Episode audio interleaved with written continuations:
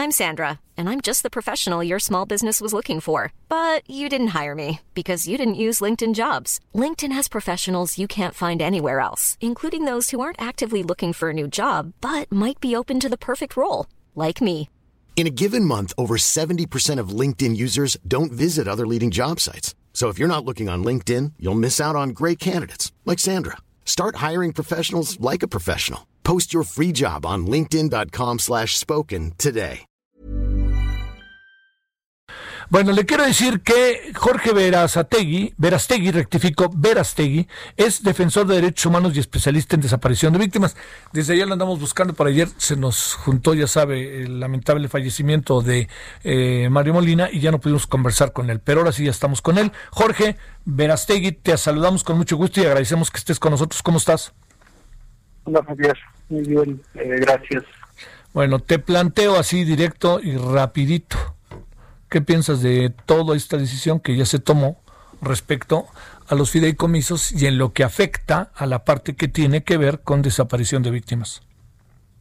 Mira, me parece que es un, un desacierto por parte de del Congreso, bueno, ahora de la Cámara de Diputados, veremos la respuesta en la Cámara de Senadores, y una mala estrategia del gobierno de la República de sin tener un análisis claro, detallado, y peor aún sin tener propuestas y alternativas, está desapareciendo una serie de fideicomisos que van a impactar eh, pues en la vida pública, social de nuestro país, pero principalmente en el tema de atención a víctimas, pues eh, está dejando o va a dejar en incertidumbre a cientos de víctimas que hoy dependen de esos fondos para sobrevivir, derivado pues de un hecho delictivo que se origina por pues un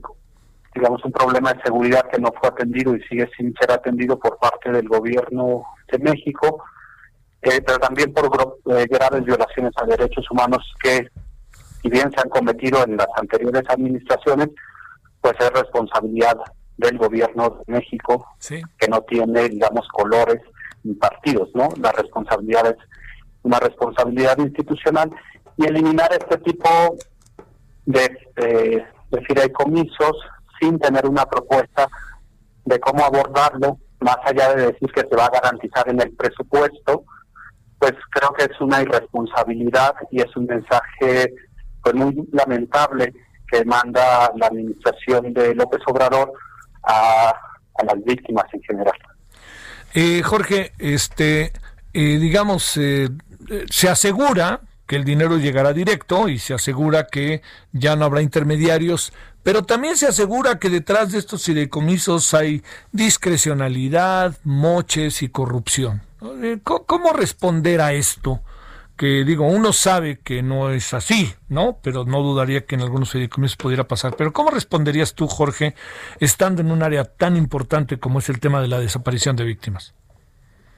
Sí, mira, sin duda, yo creo que nadie en su sano juicio meteríamos las manos al fuego por, por cualquier fideicomiso, eh, entendiendo las malas prácticas que se han realizado en las anteriores administraciones pero hay que recordar que pues esta administración ya lleva eh, algunos años y ha sido quien ha administrado estos fideicomisos. Entonces también la pregunta sería si se está dudando de los funcionarios de esta administración que están llevando a cabo pues el reparto de los fideicomisos. Entonces, el, el decir que se entregarán los recursos de manera directa es un discurso que parecería que desconoce la realidad de cómo se tramita y cómo se realiza, digamos, todo, todo el trámite para obtener los recursos, principalmente en el tema de atención a víctimas, pero también en el de protección a personas defensoras de derechos humanos y periodistas. Entonces, eso, digamos, es un discurso que en la práctica sabemos que no se sostiene y que sabemos que esta administración se ha caracterizado por no ser muy eficiente en, la atención eh, a víctimas y ahora justo si estos mecanismos que medianamente funcionaban, tampoco queremos decir que son la panacea, pero medianamente servían para atender estas necesidades.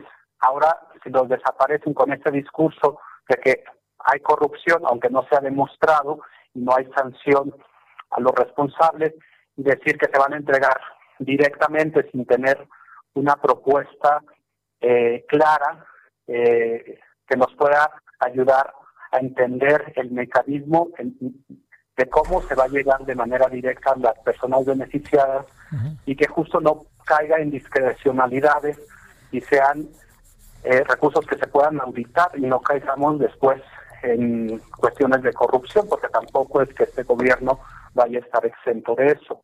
Entonces, creo que la, la crítica no es tanto a que se desaparezcan, sino la forma en lo que los, en cómo lo están haciendo y que no se tiene una propuesta eh, viable o siquiera una propuesta más allá de este discurso de vamos a garantizar y además ellos hablan de apoyos como si fuera eh, eso un apoyo y no más bien el ejercicio de un derecho eh, que se está dando a las víctimas eh, y no hay claridad al final en cómo van a garantizar que efectivamente continúen y lleguen en el tiempo en el que tienen que llegar.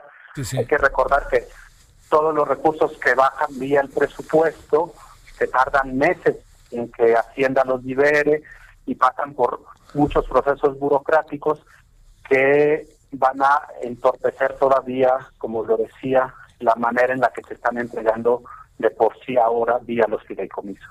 Eh, eh, Jorge, ¿hablaron con ustedes los legisladores? ¿Hubo ahí un parlamento abierto? ¿Qué les dijeron sobre el tema? Porque a mí de repente me da la impresión de que todos decían que no, hombre, no los vamos a quitar y de repente, ¡pum!, vino la orden allá de la directriz, como ahora le llaman, desde arriba y dijeron, sí, ¿estoy en lo correcto?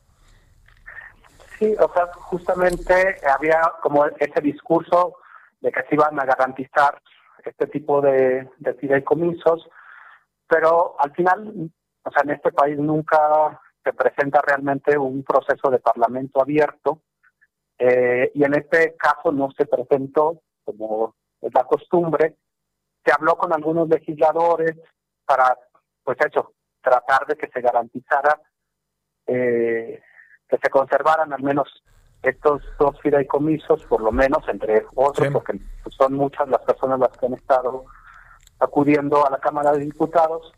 Eh, sin embargo, la respuesta de los legisladores ha sido muy vergonzosa. O sea, tienes eh, posturas como la de, bueno, de varios diputados y diputadas de, de Morena en el sentido de calificar como un grupo de terroristas, este, decía la diputada Padierna, a, las a los familiares de personas desaparecidas y víctimas que se fueron a, que fueron a protestar a, la Cámara de Diputados.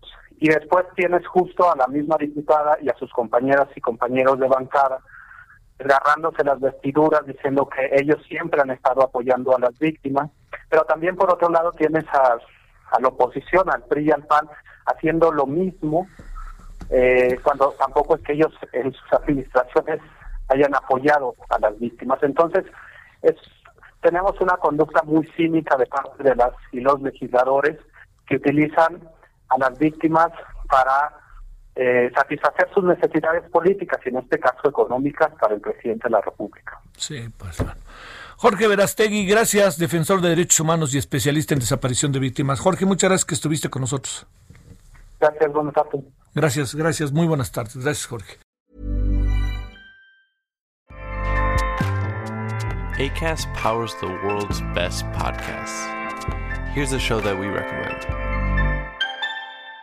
The Real Housewives is a guilty pleasure for most, but if you're looking to not feel guilty about that pleasure, tune in to Everything Iconic with me, Danny Pellegrino, where I break down all the messy moments and behind the scenes antics of Bravo's popular franchise. And on Everything Iconic, I also interview celebrity guests like Kelly Ripa, Kiki Palmer, Drew Barrymore, Cameron Diaz, and more about their guilty pleasures, their past work, and so much more. So if you're pop culture obsessed and find yourself watching way too much reality TV like me, tune in to Everything Iconic with Danny Pellegrino wherever you listen to podcasts.